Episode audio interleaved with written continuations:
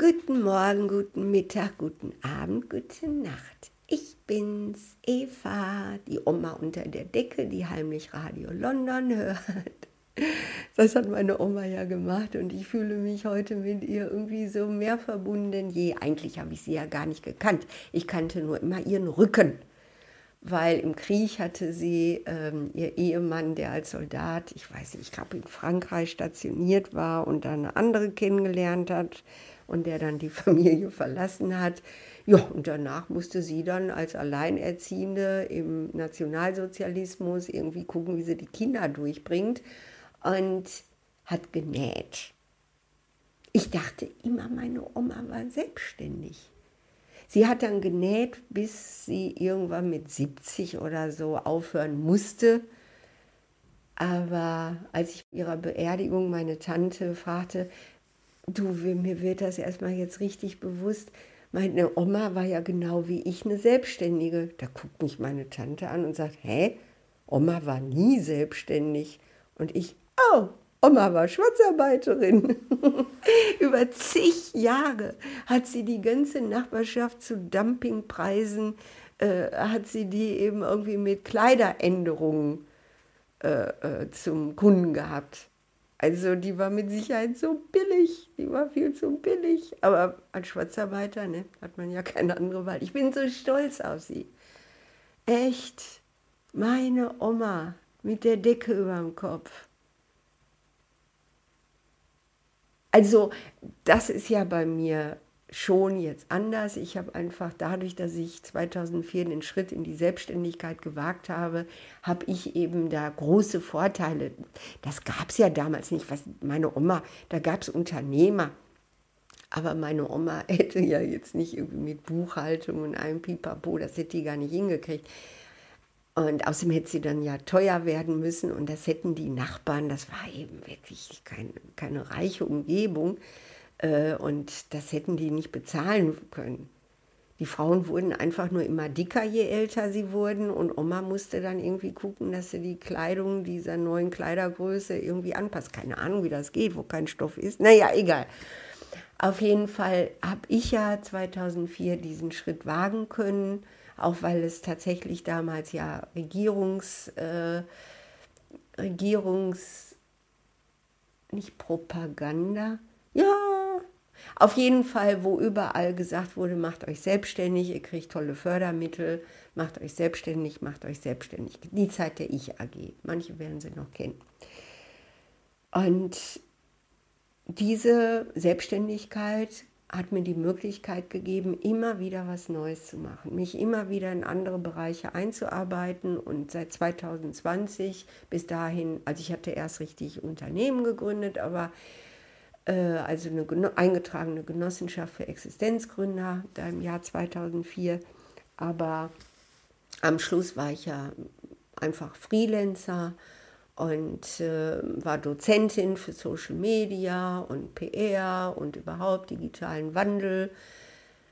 Und als dann Corona kam und ich ein ganz ungutes Gefühl bekam dafür, wie sich jetzt diese, diese Graswurzelrevolution, wo Sender und Empfänger auf einer Stufe standen und sich auch ganz kleine Leute selbstständig machen konnten, erfolgreich sein konnten über Facebook und Co, dass da jetzt plötzlich eine ganz andere Richtung eingeschlagen wird. Es war nur noch verkaufen, verkaufen, verkaufen. Und dann habe ich alles hingeschmissen und habe das Riesenglück gehabt, dass ich dann ins Coaching gehen konnte für Menschen in Langzeitarbeitslosigkeit, wo die Hoffnung da war, dass sie über Coaching in den ersten Arbeitsmarkt zurückkehren können und damit aus der Alimentierung rauskommen. Mein Gott, was habe ich für großartige Menschen kennengelernt und wirklich ne, so als Altlinke. Ich war schon als Teenager habe ich das schon gemacht, was ich jetzt mache. Eben auf der einen Seite gegen die Obrigkeit sein, immer wissen, dass es Grund gibt zum Misstrauen gegen jede Obrigkeit. Und zum Zweiten sei immer auf der Seite der Schwächsten. Und ich mache jetzt wieder das, was ich damals als Teenager gemacht habe. Ob es Gastarbeiterkinder waren damals, die wir in der Gruppe eben einfach versucht haben, schulisch zu fördern, Nachhilfe mit ihnen zu machen, mehrmals in der Woche und sie zu unterstützen, damit diese Willy Brandt-Ära, die ja nicht sehr lang war, eben Arbeiterkinder an die Universitäten, damit wir die eben auch mit unterstützen können, wo wir auch selbst davon profitiert hatten, dass sich die Gymnasien und auch Universitäten geöffnet haben für Menschen, die zum Proletariat bzw. zu den einfacheren, nicht akademischen Eliten gehörten. Ja, Eliten. Oh, ich liebe meine Eliten. Ich liebe meine Leute, die einfach wirklich irgendwie genau wissen, dass sie nicht auf der Gewinnerseite stehen, dass sie nichts im Hintergrund haben, was ihnen Schutz gibt, wenn sie plötzlich Schulden haben, wenn sie plötzlich wirklich völlig ohne Eigenzutun, ohne eigene Schuld, plötzlich vor Mahnbescheiden stehen, die sie in den Offenbarungseid führen, ohne Konsum, Blödsinn, sondern einfach nur aus behördlicher Tollpatschigkeit oder Überlastung.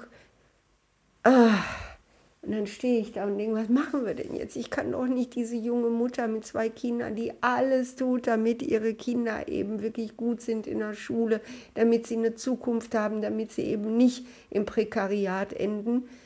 Was kann ich da machen, wenn sie, weil das Jobcenter damals äh, versäumt hat, den Umzug zu finanzieren, sodass noch ein halbes Jahr nachdem sie umgezogen war, die alte Wohnung immer noch unaufgelöst war, weil sie ihre Möbel nicht transportieren konnte und die jetzt wegen lächerlicher 1500 Euro droht, ein Offenbarungseid leisten zu müssen. Ich weiß gar nicht, was ich da machen soll. Ich muss erst mal googeln, was macht man denn da? Oh. Okay, also das sind alles so Probleme, ne? Wo ich natürlich total dankbar bin, dass ich da vielleicht dann doch noch helfen kann. Mir wird auch noch was einfallen mit dieser jungen Mutter.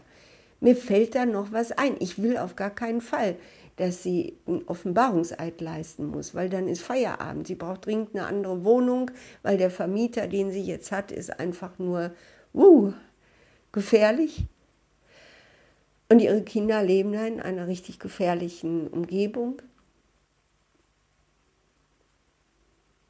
Ah, Entschuldigung, ich bin da jetzt schon wieder sofort drin in dem Fall.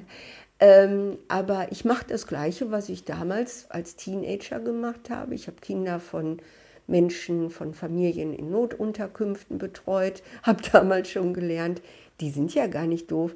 Ich hatte so Vorurteile. Ich habe gedacht, das sind dann so äh, Familien, äh, die nur Groschenromane lesen, falls sie überhaupt des Lesens fähig sind und saufen und äh, deutsche Schlager hören und äh, ja, irgendwie sowas.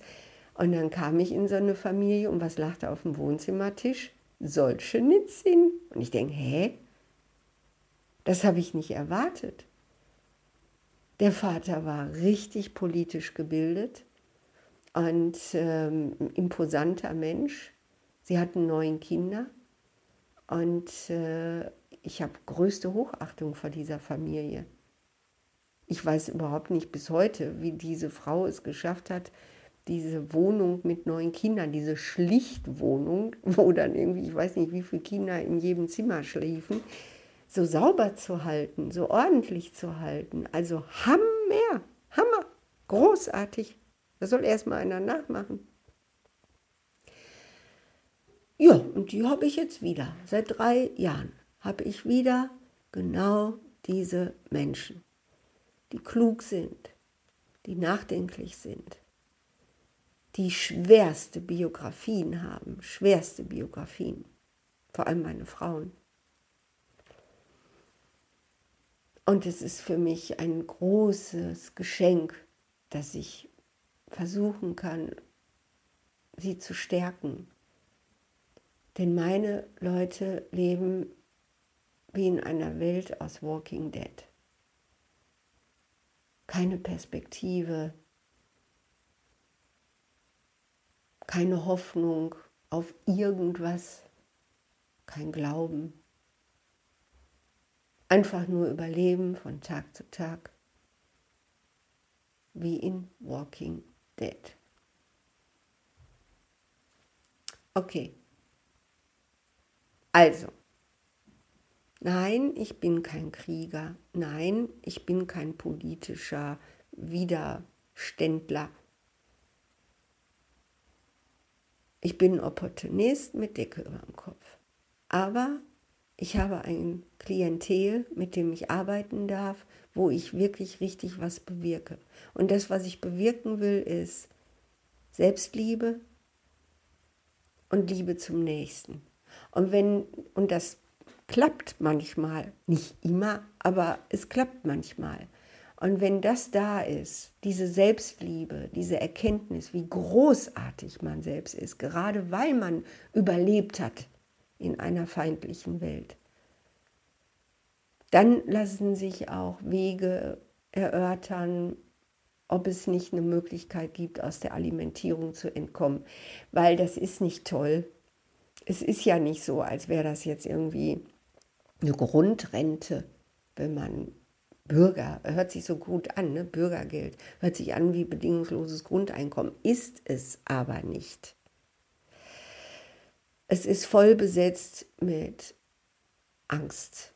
Angst vor dem nächsten Brief im Briefkasten, Angst vor der nächsten Sanktion, Angst vor der nächsten Sperre. Ja, jetzt wollen sie ja sogar sperren. Und da sitzt meine Begabung und meine Kraft. Ja, ich hoffe, dass ich immer besser darin werde. Ich habe nur einen einzigen Wunsch, ich möchte immer besser darin werde, werden, dass meine Leute mit diesen schweren Biografien, mit dem Zwang alimentiert zu werden, weil sie einfach nicht in der Lage sind zu arbeiten. Echt, glaubt mir das einfach. Das können sie nicht. Die können auch nicht kellnern. Die würden das gar nicht, die würden das keinen Tag durchhalten. Wenn man in so einer seelischen Notlage ist, in einer chronischen seelischen Notlage ist, dann geht das einfach nicht. Dann geht höchstens noch Produktionshelfer und irgendwelche Arbeiten, wo man alleine ist, wo man nicht im Team funktionieren muss, wo man einfach am besten in Heimarbeit äh, irgendwas stanzt oder irgendwas macht, wo, wo eben niemand einen behelligt mit, mit irgendwelchen Sachen, die Ängste auslösen. Oder Homeoffice, äh, Callcenter oder, oder Schreibarbeiten oder, oder, oder. Das sind die Ausgestoßenen aus dem System, meine gemobbten Kinder. Die können das nicht. Und ich wünsche mir von Herzen, dass sich da noch weitere Wege finden, dass sie zu einem erfüllten, guten Leben kommen und raus aus dieser Scheißserie, nein, nicht Scheißserie, ich liebe so Walking Dead, aber aus dieser dystopischen Walking Dead Welt. Das haben sie nicht verdient, gerade sie nicht mit ihrer unglaublichen Herzensbildung.